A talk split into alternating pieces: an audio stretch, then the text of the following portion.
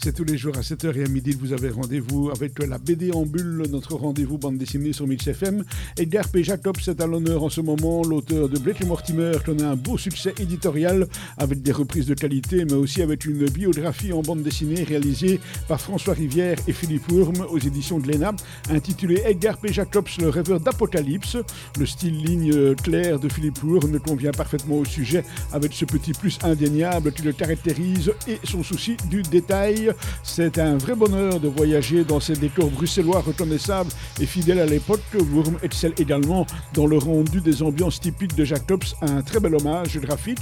Quant à l'histoire, eh c'est évidemment celle de Jacobs lui-même que nous retrouvons jeune adulte alors qu'il tente de percer dans le monde de l'opéra avec sa voix de baryton, son rêve de toujours. En attendant, il vit plutôt de ses talents d'illustrateur et notamment ses sublimes mises en couleur. Son ami Jacques Van Melbeek l'a toujours aidé, lui qui a ses entrées dans les milieux de l'art et de l'édition.